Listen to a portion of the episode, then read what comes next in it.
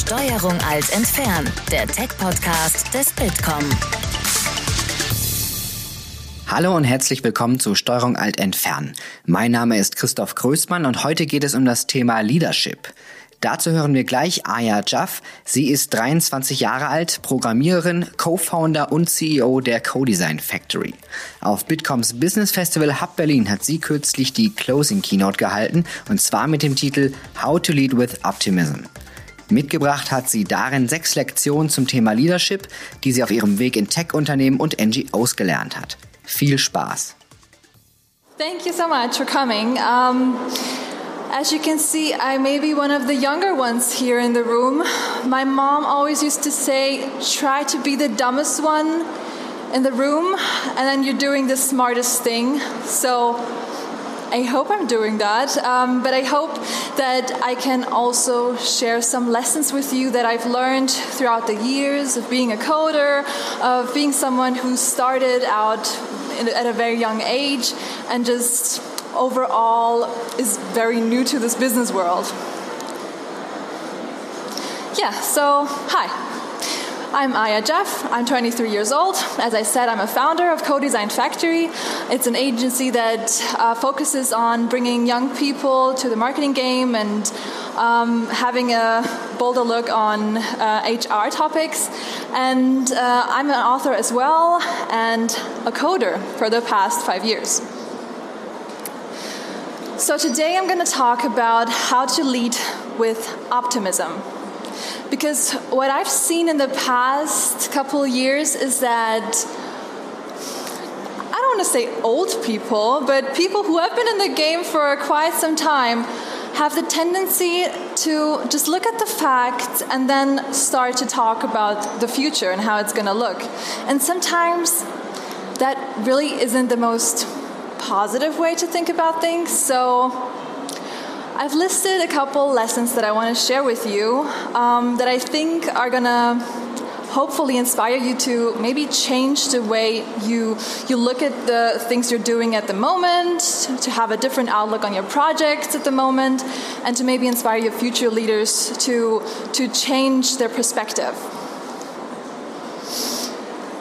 So sometimes when I tell people what I do, like author, coder, founder, they're like, that's a lot of things. But what do you want to be when you like really grow up? Like maybe when you finish your studies, uh, what what do you want to do for the next 20 years? And I feel so overwhelmed by that question. I'm like, I don't know what I want to do for the next 20 years. Uh, I'll just keep doing what I like right now. And I've come about this very interesting chart. It's uh, how the cycle of work is likely to change. And you can see clearly that my parents might still think in that, yeah, three part life cycle that, you know, first you study, you maybe do a few internships. You don't start something on your own yet because you're just, I don't know, you're looking into the things you might want to do later. And then you go do your job. Like my mother and my dad are doing their jobs for the past 30 years, I'd say. And um, then you retire. But obviously, the way I look at life and how my friends look at their lives as well is much more the chart on the right. So maybe they do their job after they graduate. Maybe they quit it after six months. They move to another thing. They're very fast. They know they know exactly what they don't like. They know exactly what they like. They want to go for things that are pretty new, that sound exciting. They want to try themselves out. They're not really interested in staying at one job forever. Doesn't mean that everyone is like that, of course, but this is what I've seen with my friends, and this is how we approach companies overall. we we do not go into that company with the mindset of staying there for the next 15 years.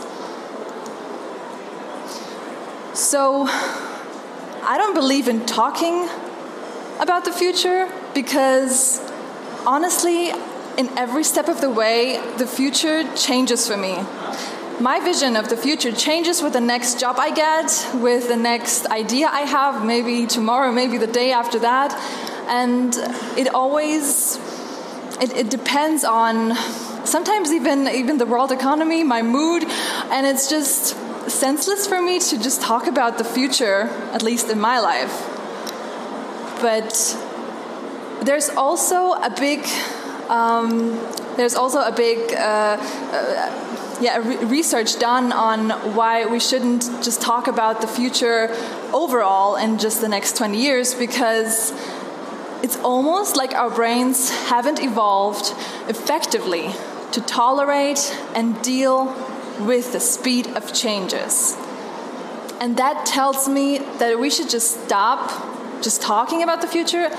It's fun and all if we imagine how robots are gonna serve us in the future or maybe treat us human like, and AI is gonna be this big thing that's gonna help us in our lives. But we need to think about here and now. We need to think about how we can influence the future today and what we can do about it today.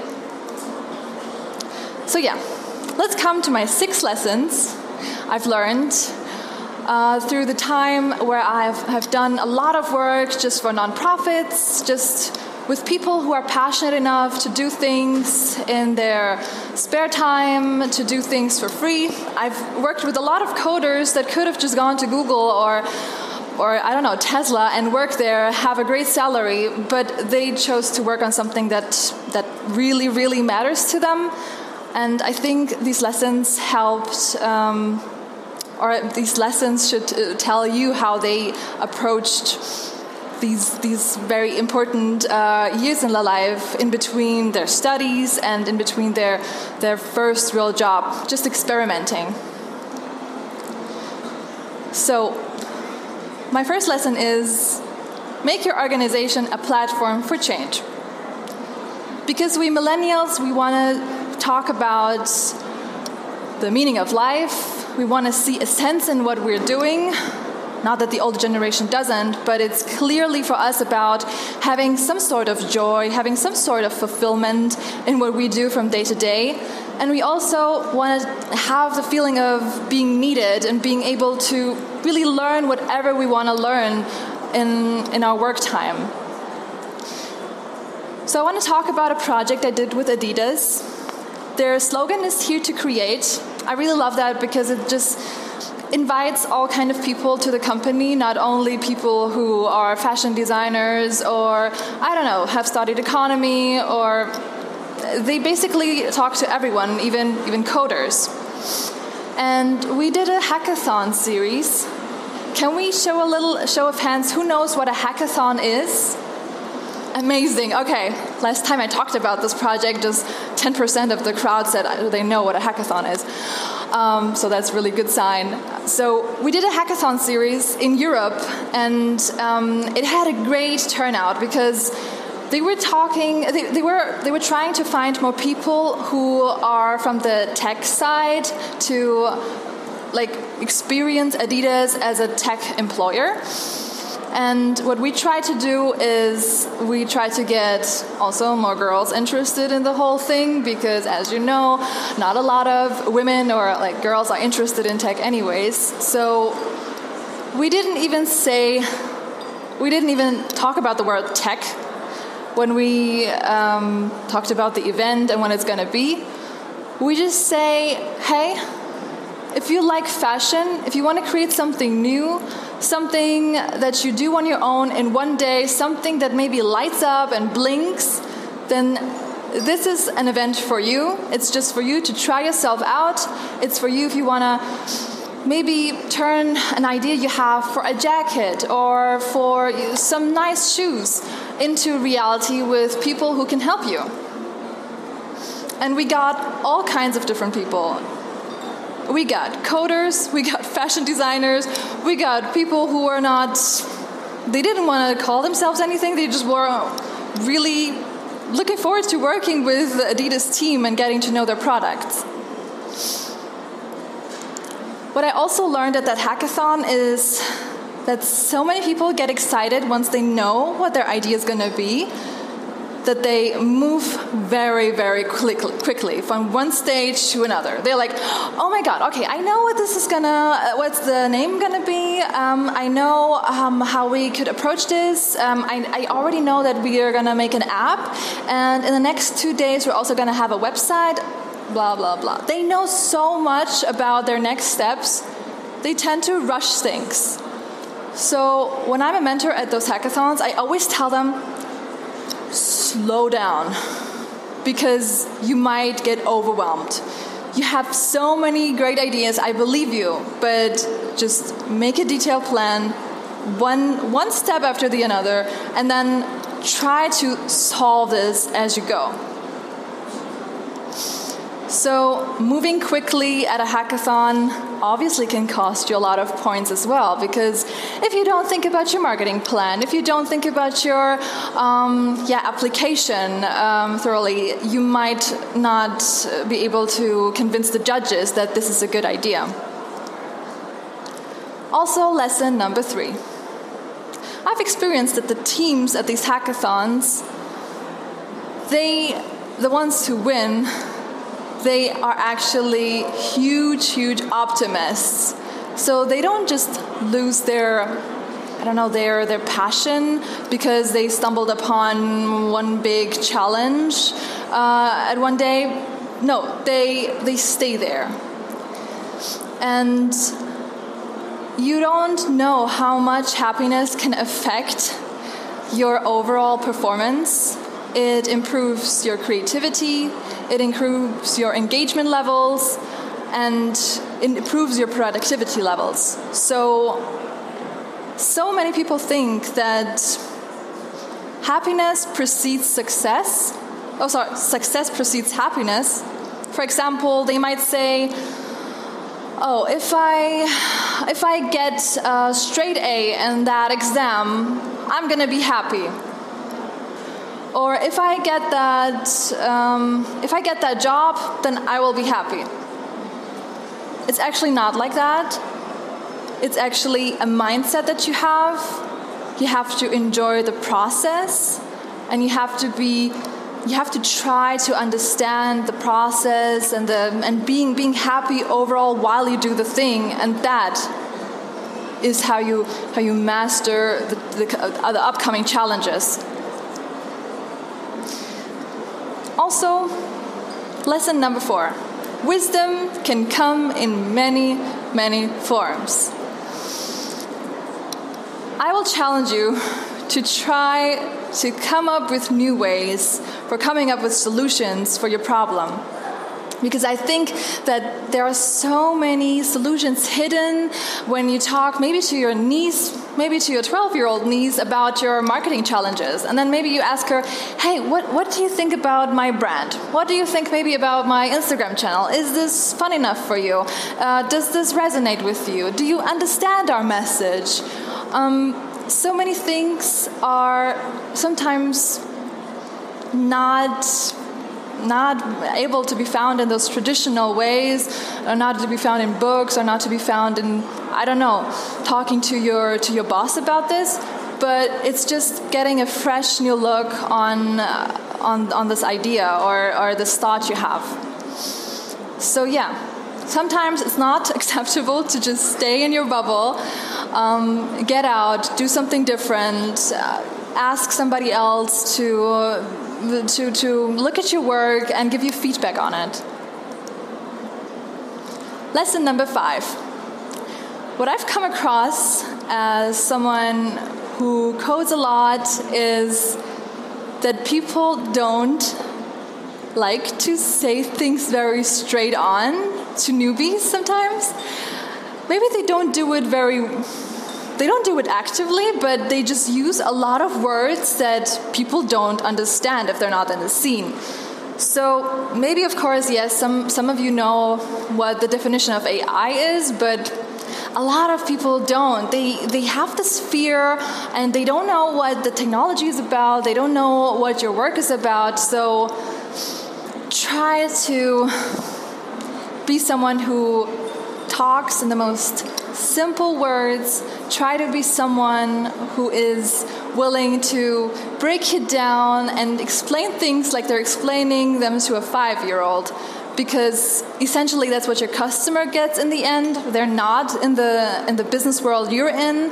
They just want to understand your product, and sometimes it's the best way to get your point across, and not just talk in those business words or techie words that nobody understands. Just say it straight and yeah, don't be too arrogant to really, really get down and, and explain them your idea.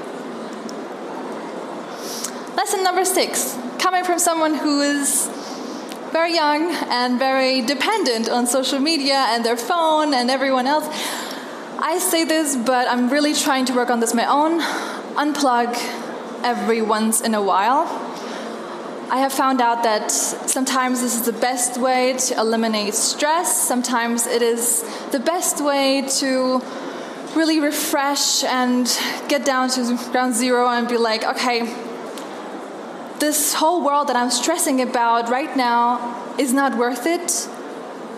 I myself, my ideas, my thoughts, they're original enough. I need to work on them and not give up about what other people think at this moment because I'm just exploring myself, I'm just exploring me, not letting myself stress out about little things or the Kardashians or whatever. So, next time you try, you, you experience stress, I'd like to say to try this. Make a list. On the left side, there are things you can control and on the right side, there are things you can't control that you stress about. Then look at the left side and then make one concrete step, sketch it out, write it down to reduce that stress just a little bit. Because that changes your mindset and how you think about your problems. It overall shifts you into thinking about your life in a more I'd say, happy place. I'm not saying you have to be happy all the time, but I'm saying do the best you can to eliminate the stress you have. Because, as I said, leading with optimism is the best thing you can do to improve almost every level in your life and in your job. And um, this, these are the things that I've learned that um, bring the teams that work very hard on those hackathons that bring them to success, that makes them really excited about their goal for a long time. And I would like to just tell you, maybe the ones who have bigger projects on their own, who have to work longer hours, or yeah, have some goals that are much, much bigger than just one weekend hackathon. But maybe these lessons inspire you to think more positively and to calm down, really breathe in and be like, okay, I can do this. It's all about being calm. Thank you so much. These are my lessons. Okay. Das war Aya Jaff mit ihrem Talk auf der Hub Berlin 2019. Alle Infos dazu gibt es auch in unseren Shownotes und auf www.bitcom.org slash podcast. Danke euch fürs Zuhören und bis zum nächsten Mal. Das war Steuerung Alt Entfernen, der Tech-Podcast des Bitkom. Weitere Folgen findet ihr auf www.bitcom.org/podcast.